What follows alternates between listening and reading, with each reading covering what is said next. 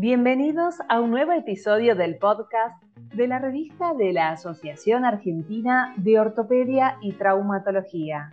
A continuación, la doctora Lidia Loterzo, coeditora de la revista, presentará el podcast número 3, volumen 87. Bienvenidos a este nuevo podcast de el tercer número de la revista argentina de ortopedia y traumatología. En este momento, el doctor Ignacio Arzac Ulla nos va a hacer el comentario de los artículos del tercer número. Bueno, buenas tardes. Les voy a, enumerar los trabajos que se han publicado en el número actual de la revista de la Asociación Argentina de Ortopedia y Traumatología. Tenemos cuatro trabajos. El primero, fracturas de calcáneo tipo 2C de Sanders en lengüeta, es la cirugía percutánea, el tratamiento de elección, evaluación funcional y radiológica a corto plazo, presentada por Maximiliano Celetti y Juan Baravalle del Hospital Clemente Álvarez de Rosario, Santa Fe. Describe la técnica quirúrgica y los resultados clínicos y radiográficos en nueve pacientes con fracturas de calcáneo 2C tratadas de forma percutánea obteniendo buenos resultados y da una alternativa al tratamiento convencional. Otro trabajo es el de fascitis plantar, análisis de opciones terapéuticas, presentado por el doctor Matías Iglesias, Enzo Esperone, Alberto Macklin y Andrés Vigatti, eh, plantea cómo tratamos, es a través de una encuesta, la fascitis plantar los, especialistas. El trabajo eh, plantea un caso, un caso problema, y las eventuales soluciones por 98 eh, especialistas en piernas, tobillo y pie. Evalúa las opciones de tratamiento, arribando a una conclusión práctica para esta patología.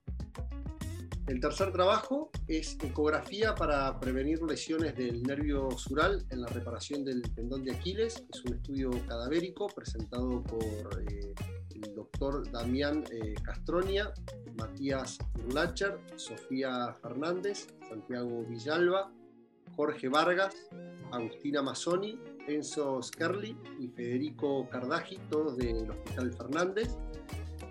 Es un trabajo muy dinámico, eh, reproducible, eh, que a, partir de la utilización de, un ecógrafo en el servicio de traumatología previenen las lesiones del nervio sural en la técnica, para, las técnicas percutáneas en la reparación del tendón de Aquiles. Y mm, el, último trabajo, que si bien no es de pie y tobillo, es un trabajo que está también en el último número de la revista, es el efecto de la pandemia en las actividades laborales de nuestros asociados desde el inicio, marzo del 2020, hasta la etapa post-vacunación, julio 2021, presentado por la doctora Viviana de lo Russo, Mauro Vivas, Lara Sáez, Sergio Barcia, Gala Santina Araujo, eh, Gabriela Aquino, Lucas Piantoni, Virginia Carfuni y Gastón Camino, del Comité de Investigaciones de la Asociación Argentina de Ortopedia y Traumatología. Bueno, plantea cómo pasamos los traumatólogos de la Asociación de Argentina de Ortopedia y Traumatología la pandemia. Eh, a través de encuestas se evalúan diferentes aspectos, vacunación del personal de salud, actividad laboral, el uso de la telemedicina y bueno, y, concluyen que la actividad laboral disminuyó drásticamente en, en la época de pandemia y que actualmente está en ascenso, pero todavía no llegó a los niveles de prepandemia, entre otras cosas. Muchas gracias.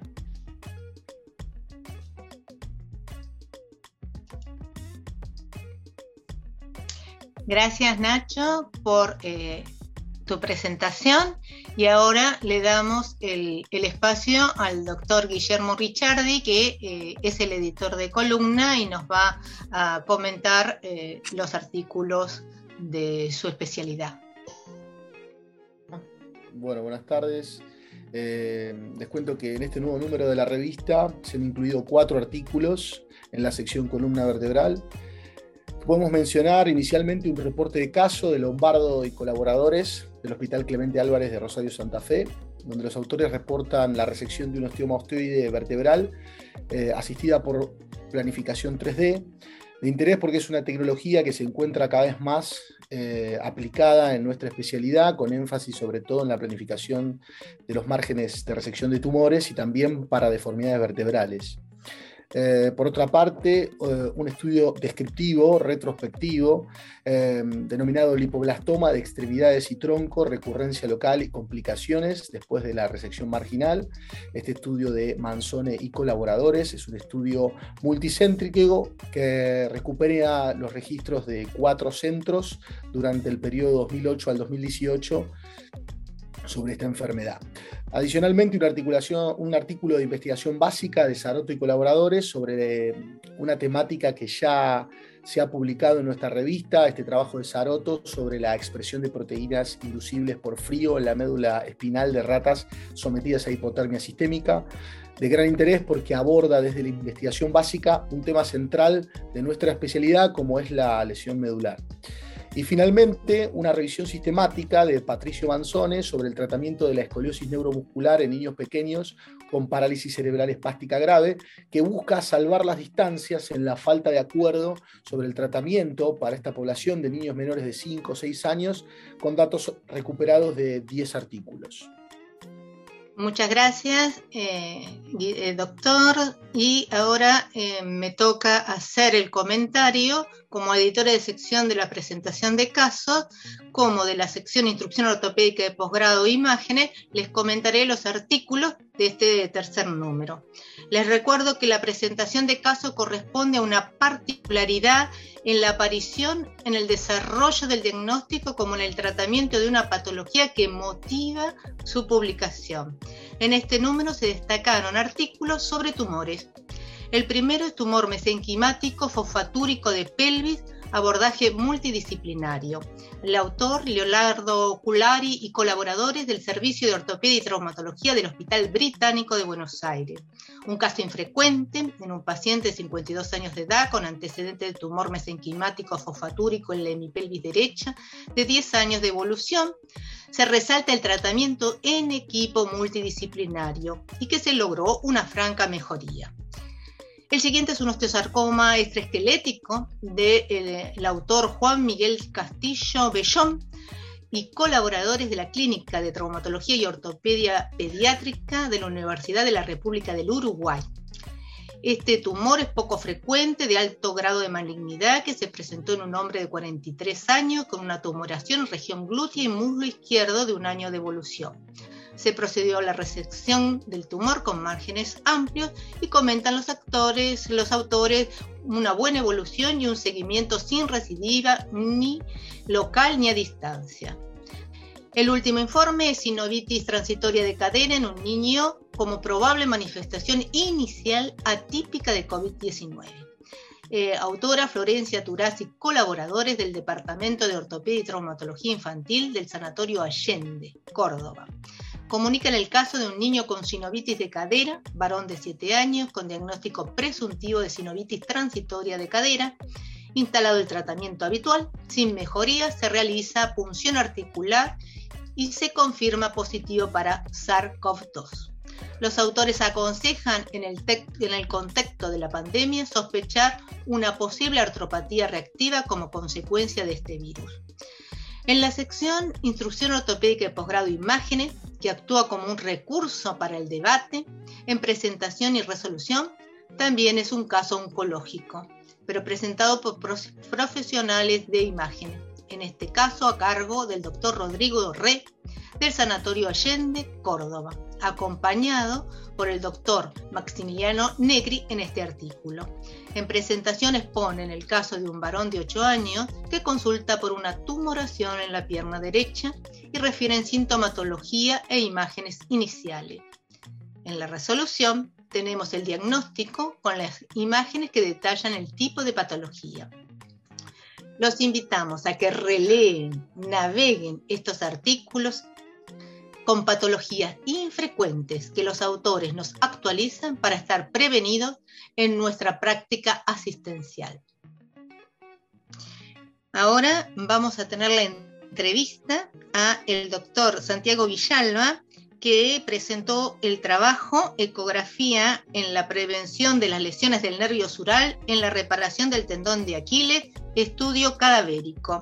Su editor, el doctor Ignacio Arzac Ulla, va a eh, comenzar esta entrevista y le va a hacer las preguntas al doctor Villalba. Hola Santiago, ¿cómo estás? Hola, ¿qué tal? ¿Cómo andas? Buenas tardes, Ignacio. Bueno, lo vamos a hacer de una forma bastante coloquial, así bastante charlada. Y, yo lo primero que, quería preguntarte es cómo, cómo les surgió la idea para, y cómo la concretaron para realizar este trabajo. Bueno, inicialmente nosotros eh, la idea del trabajo fue fomentada principalmente por lo que es el Congreso de la Residencia a la hora de tener que presentar de forma anual un trabajo de residencia. Nosotros estábamos en lo que sería el tercer año de residentes, pasando cuarto año, y los temas que nos tocaban dentro de todo eran lesiones deportivas. Y en el contexto en el que nosotros nos encontramos de, la pandemia, generó que hubiera un aumento de,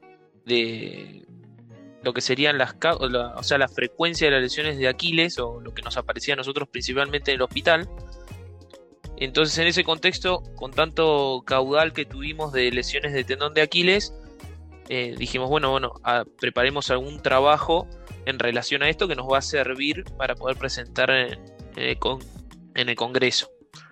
En ese contexto, eh, y justo nosotros estábamos eh, utilizando mucho la ecografía a la hora de hacer PRP, infiltraciones y demás, se nos ocurrió esta idea. La idea inicial en relación a esto eh, era hacer un trabajo a ver qué tipo de sutura era más eh, resistente a la hora de hacer eh, la reparación del tendón de Aquiles. Pero después con el tema de la ecografía nos pareció algo un poco más original, porque si bien hay algunos trabajos descritos donde se utiliza la ecografía para poder guiar, principalmente lo utilizan otro tipo de sistemas más sofisticados y si bien en el contexto de la pandemia que nosotros teníamos solo podíamos realizar eh, urgencias, teníamos muchos problemas con el tema de la, de la anestesia a la hora de programar cirugías como para reparar el tendón de Aquiles. Entonces nos empezamos a adaptar en la guardia y hacerlo de forma local, o sea, con anestesia local hecha por nosotros y lo hacíamos en un quirofanito de la guardia, básicamente. Entonces, en ese contexto dijimos, bueno, pará, no vaya a ser que empecemos a generar lesiones por querer solucionar este problema en el contexto de la pandemia que estábamos. Entonces justo se, nos dio eso, la, causalidad de, este tipo de patologías, la necesidad por la pandemia y bueno, justo teníamos un ecógrafo que le habían regalado a nuestro jefe de servicio y mezclamos las tres cosas con también la idea de presentar algo en el trabajo, en el Congreso de Residentes y bueno, y salió más o menos este, este trabajo. Santiago, y vos me decís que tenían ahí el ecógrafo en el, en el servicio y lo empezaron a usar ustedes, ¿cómo se capacitaron? Inicialmente a prueba y error, como, como hacemos casi todo en el, hospital con respecto al tema de las imágenes. Eh, las radiografías básicamente nosotros también las empezamos a hacer como recientes de ortopedia y traumatología, si bien hay un servicio de radiología, eh, las radiografías las terminamos haciendo nosotros por, el tema de buscar que queden bien hechas y bueno, uno las hace con un objetivo en específico, no solamente eh, diagnóstico rápido. Em, y lo mismo pasó con el ecógrafo, teníamos la disponibilidad y empezamos a probar, a ver, eh, a, utilizarlo básicamente en todo lo que podíamos. Y como te digo, al principio lo usábamos para la guía, para las infiltraciones de PRP y demás, y después, bueno, lo, aplicamos con respecto al nervio sural, que era lo que primordialmente nos generaba por ahí una, duda de generar algún daño a la hora de hacer las reparaciones eh, percutáneas o mínimamente invasivas ahí en, la guardia. Y lo primero que hicimos fue eh, prueba y error. Y en el contexto que nos empezó a interesar y, podíamos traspolarlo y empezamos a entender lo que veíamos, nos anotamos básicamente eh, los que eran de nuestra camada, los que fuimos autores del trabajo, nos anotamos en la Sociedad Argentina de Ecografía Musculoesquelética e hicimos el, a medida que íbamos haciendo el trabajo, empezamos a hacer el curso de ecografía. y nos fue dando más herramientas para poder empezar a entender, pero los primeros eh, eh, cadáveres que, empleamos, o sea, que utilizamos con la ecografía, lo hicimos de forma rústica, por así decirlo. Santiago, y vos me hablabas que el, trabajo al principio lo llevaron al Congreso, o sea, la puerta de entrada para hacer este trabajo fue presentarlo en el Congreso. ¿Y qué los motiva para después decir, bueno, lo termino publicando en la revista? ¿Cuál fue el, punto cuando se juntan los autores? Dicen, che, este trabajo está por ahí para un poquito más, eh, publiquémoslo. ¿Cómo fue ese proceso? Y la verdad es que nosotros antes de presentar el trabajo al Congreso, eh, nosotros hacemos una suerte de, Ateneo con todo el servicio y se proponen qué, trabajos hay para, para publicar y cuando nosotros, o sea, para presentar ahí en, el Congreso. Y cuando lo vieron dijeron, che, la verdad que, está bueno. Y nosotros cuando lo empezamos a emplear, y cuando, porque una cosa es uno probar y, buscar el sural, no sé, en tu propia pierna, por ejemplo. Pero una vez que nosotros pudimos traspolar eh, eso a, las piezas cadavéricas y poder realmente interpretar que lo que veíamos con la ecografía era efectivamente de esa manera, lo empezamos a, utilizar como para guiarnos también en, eh, la cirugía y que con eso eh, veíamos que tenía un sentido. Entonces, lo presentamos primero al, trabajo, más allá de que nos, nos, eh, daban a favor nuestro servicio para poder presentarlo, y en el contexto de que era algo interesante y, que también después eh, eventualmente terminamos ganando la competencia con, este trabajo, dijimos, eh, bueno, veamos si, si, le sirve a alguien más. Y también nos sugirieron por parte de, la revista a ver si, nos interesaba presentarlo y, eso hizo que nosotros lo, publicáramos en la revista. Bien. Santiago, ustedes en, el hospital que tiene mucha experiencia en, publicar trabajos, ¿tienen alguna línea en la, residencia que les enseñan a, escribir, les enseñan a hacer eh, investigación, búsqueda bibliográfica y demás? ¿Tienen algo de eso en el hospital? Eh, es muy hecho a, básicamente depende de nosotros, o sea, de la residencia. Es muy eh, autodidacta, por así decir. Justo nosotros nos interesaba un poco más el tema de, las publicaciones y habíamos hecho los cursos de, por lo menos los de ABC de lectura crítica acá de, también acá de, de la Asociación Argentina, y eso nos dio quizás un poco más de herramientas como para meternos en tema de las publicaciones. Eh, sí, por parte de nuestro jefe de servicio y algunas plantas de, nuestro servicio en el hospital han publicado y tienen quizás más herramientas, pero es muy depende mucho de, nosotros, básicamente, de la residencia.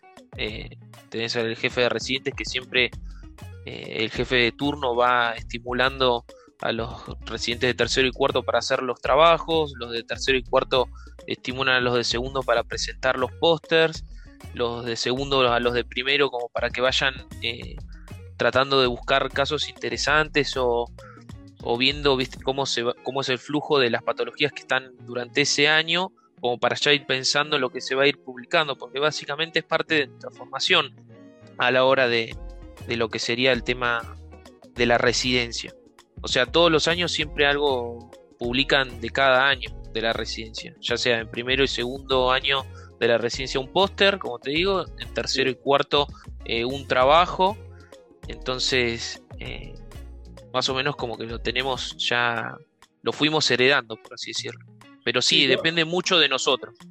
Yo veo que, funciona como, como, todos los hospitales de, de, Argentina, públicos, privados, que tienen una gran motivación de los residentes y jefes de servicio de escribir, publicar y demás, pero la formación es también lo, que discutimos muchas veces nosotros en la, en la, revista, que formar autores, que es eh, difícil. Eh, volviendo al, trabajo que hicieron eh, ustedes, contame un poco cómo fue el, el preproyecto del, trabajo, la previa, cómo obtuvieron la, la idea. bueno, me habías contado que empezaron a hacer ecografías entre ustedes y las piezas anatómicas, cómo la, la consiguieron.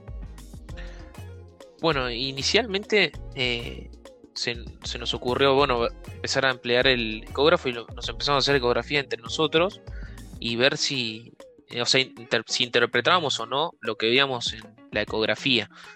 Eh, después de eso lo empezamos a aplicar, eh, inclusive cuando uno hacía una reparación mínimamente invasiva, decíamos, bueno, bueno, esto es lo que debe ser. Lo primero que hicimos fue preguntarle a los que más, más manejaban la ecografía en nuestro hospital, que eran justamente los anestesiólogos que, que hacen casi todos sus bloqueos o tienen una buena formación con respecto a, los bloqueos, lo hacen todo con ecografía. Entonces fuimos a preguntarles a ellos a ver qué, opinaban con respecto al tema del sural. Y si nos decían, no, mira, la verdad que el sural nosotros hacemos toda la anestesia eh, regional y no es que lo buscamos porque tiene muchas, eh, muchas eh, variaciones anatómicas entonces no seguían con respecto al Sural. Entonces nosotros dijimos, bueno, veamos a ver que si podemos idear algo para, para poder localizarlo. Y el hecho de tener la, posibilidad de utilizar las piezas cadavéricas, eh, empezamos a ver que lo que veíamos, o sea, podíamos eh, evidenciar efectivamente que lo que veíamos con la ecografía era de esa manera, porque uno lo que hicimos fue idearlo con, las agujas, ¿viste? Con los Avocat. Hacíamos como una eh, localización del nervio sural y poníamos las agujas de forma transversal y de forma vertical, rodeando lo que nosotros interpretábamos como lo que era el nervio sural. Dibujábamos con un marcador por fuera la piel lo que sería el recorrido y después cuando disecábamos veíamos a ver si efectivamente era lo que habíamos marcado. Y de hecho era así. Y así fue como cuando empezamos a ver eso, eh, dijimos, bueno, esto nos va a servir. Y así es como hicimos el trabajo. Bueno, Santiago, un trabajo eh, más que interesante, motiva a todos los, traumatólogos a, meternos por ahí en cosas que, que, son un poco ajenas a nosotros, el uso de ecógrafos y demás, así que bueno, súper interesante para, leer, para llevar a cabo y, es reproducible, que eso también es lo, claro. de, algunos trabajos, que es súper reproducible y aplicable en cualquier lugar. no, y la verdad es que es eso. Gracias. La verdad que es eso, lo que nos interesó también es eso, es que no, no hacía falta eh, ser un experto en ecografía para poder eh, utilizarlo. Te soy sincero, una vez que que ves y entendés cómo se ve el nervio sural, que eso lo, haces viéndolo, eh, lo puedes aplicar y no. digo, nosotros éramos residentes, o sea, somos. Yo ahora justo estoy terminando la residencia, pero eh, somos residentes con cero formación en ecografía. Teníamos un ecógrafo a mano, lo utilizamos y, y ahora básicamente lo estamos empleando en casi todo. O sea, en infiltraciones, lo utilizamos mucho ahora con cada reparación de Aquiles que hacemos, lo utilizamos. Eh, nos sirve mucho para hacer los bloqueos, que si bien uno tiene técnicas para hacerlo, eh, nada, hay técnicas eh, regionales para poder hacerlo, con el ecógrafo uno lo puede ver y entonces uno está más tranquilo, es súper simple. Pero bueno, nosotros teníamos la disponibilidad del ecógrafo. Pero bueno, entiendo que en un montón de otros hospitales un ecógrafo por lo menos hay en quirófano, o por lo menos en los públicos que están aledaños al nuestro. Bueno, Santiago, muchísimas gracias por tu trabajo, por tu aporte y esperamos tenerte pronto eh, con algún nuevo trabajo. Dale, gracias Ignacio. Eh, muchas gracias por la oportunidad eh, de, esta de esta situación que, se dio y gracias por el tiempo. Muchas gracias por escuchar el podcast de la revista de la Asociación Argentina de Ortopedia y Traumatología. Los invitamos a ingresar en nuestra página web raot.org.ar para poder acceder a los artículos mencionados.